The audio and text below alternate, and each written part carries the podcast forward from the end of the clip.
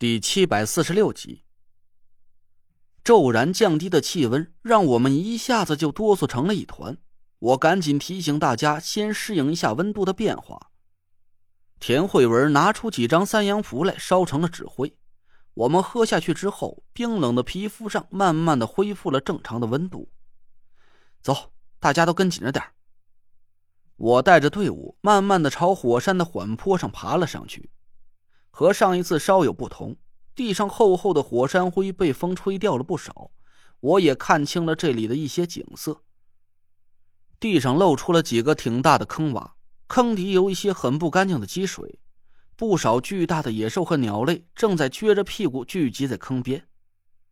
看到我们走了过来，有的动物惊恐的发出示警声，四下散去；有一些却立起身子，瞪着大眼珠子，傻呆呆的看着我们。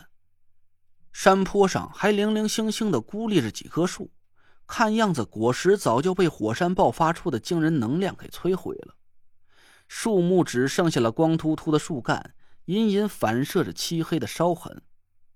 几只野兔围着树干啃食着残存的一点树皮，咯吱咯吱的怪响听得我头皮一阵发麻。我们顺着高低不平的沟壑朝火山顶爬去，随着坡度慢慢变大。队伍前进的速度也降了下来。我用伞绳把郭永哲和我系在了一起，拉住他的手，用起了幽冥鬼步，一边吹响哨子，指挥着纸扎小人在我们五个人的身后摆好了防御阵法。一旦不小心滑摔了下去，这个死法可太冤了，没死在敌人手里，却死在了爬山上，这传出去能让人给笑掉大牙。二十分钟之后，我们总算是爬到了火山口的顶端。我喘着粗气，抬起手电筒朝火山口里照了照，心里暗暗松了口气。漆黑的地板已经不见了，一条窄窄的阶梯蜿蜒而下，顺着幽深的火山壁，一直通向火山口的底部。看来那些细腿大牙的蛊虫已经被李金花收起来了，我心下稍安。伸脚慢慢的踏下了阶梯，一步一步的走了下去。几个人跟在我身后，小心翼翼的盘旋而下。我们走了十几分钟之后，我心里却隐隐的感觉到有点不安了起来。头灯和手电筒的光束能照出很远，足有一百米上下，可脚下的阶梯竟然照不到底，光束的尽头显得黑漆漆的。也不知道是火山口深不见底，还是我们脚下又是一大片黑色的蛊虫。我挥手示意，让队伍停了下来，从帆布包里摸出一张裁好的符纸，点着了，丢了下去。明亮的火光飘飘忽忽的向下沉去，可只下降了二三十米，火头就燃尽了。几点残存的火星猛地一亮，随后迅速熄灭。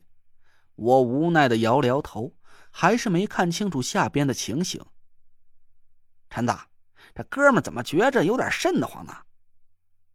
郭永哲在背后悄悄的拉了我一把。咱下来也得有个五十来米了吧？这一直都探不到底儿，这不科学。会不会是李大美女把咱给骗了？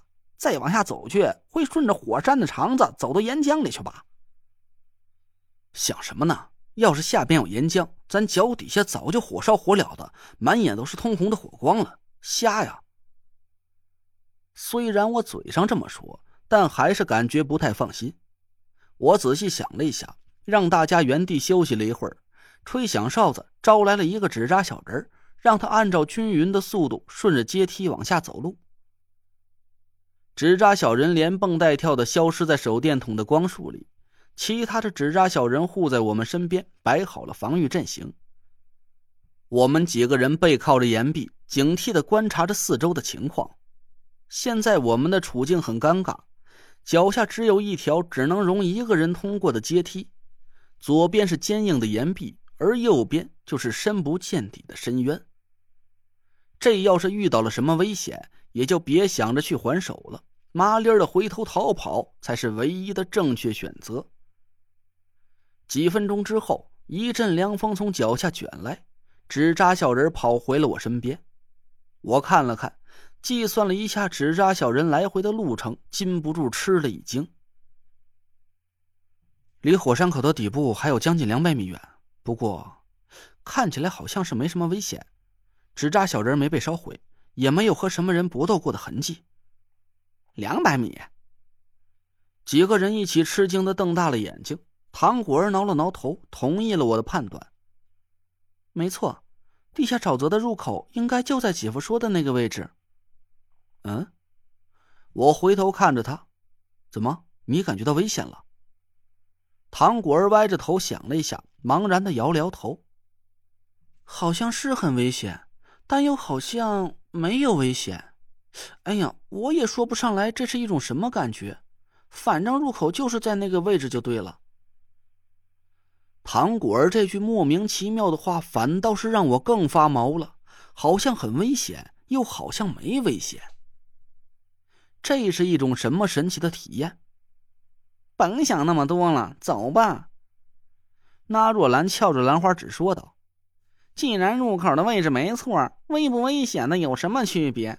甭管是小桥流水还是龙潭虎穴，都得去闯一闯了。”嗯，是这个理儿。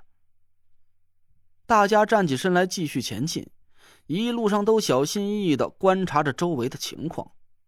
火山口里安静的让人心里发慌，就连一丝声音都没有，只听见了我们几个人粗重的鼻息和稍显杂乱的脚步声。哎，好像是看到底儿了，你们瞧！郭永哲突然在我耳朵边上低声喊了起来，我赶紧顺着他手指的方向往下看去，果然，脚下不到五十米的地方，手电筒的光束里出现了一片漆黑的反光。那似乎是个很大的坑，看不出有多深，也看不出尽头在什么地方，估摸着方圆超过了一百米。还磨蹭什么呢？下去啊！郭永哲咧着大嘴，惊喜的看着脚下。我回头瞪了他一眼：“你忘了那些黑色的大牙甲虫了？”郭永哲狠狠的打了个哆嗦，缩在我身后不敢动了。我也不敢贸然下去。我仔细想了想。临别的时候，李金花在我们背后喊了几句话。现在想起来，他说的应该就是通过这个大坑的办法了。可现在我们也没时间再折回头去问他。我回头看着纳若兰，她赶紧往后退了一步。干嘛？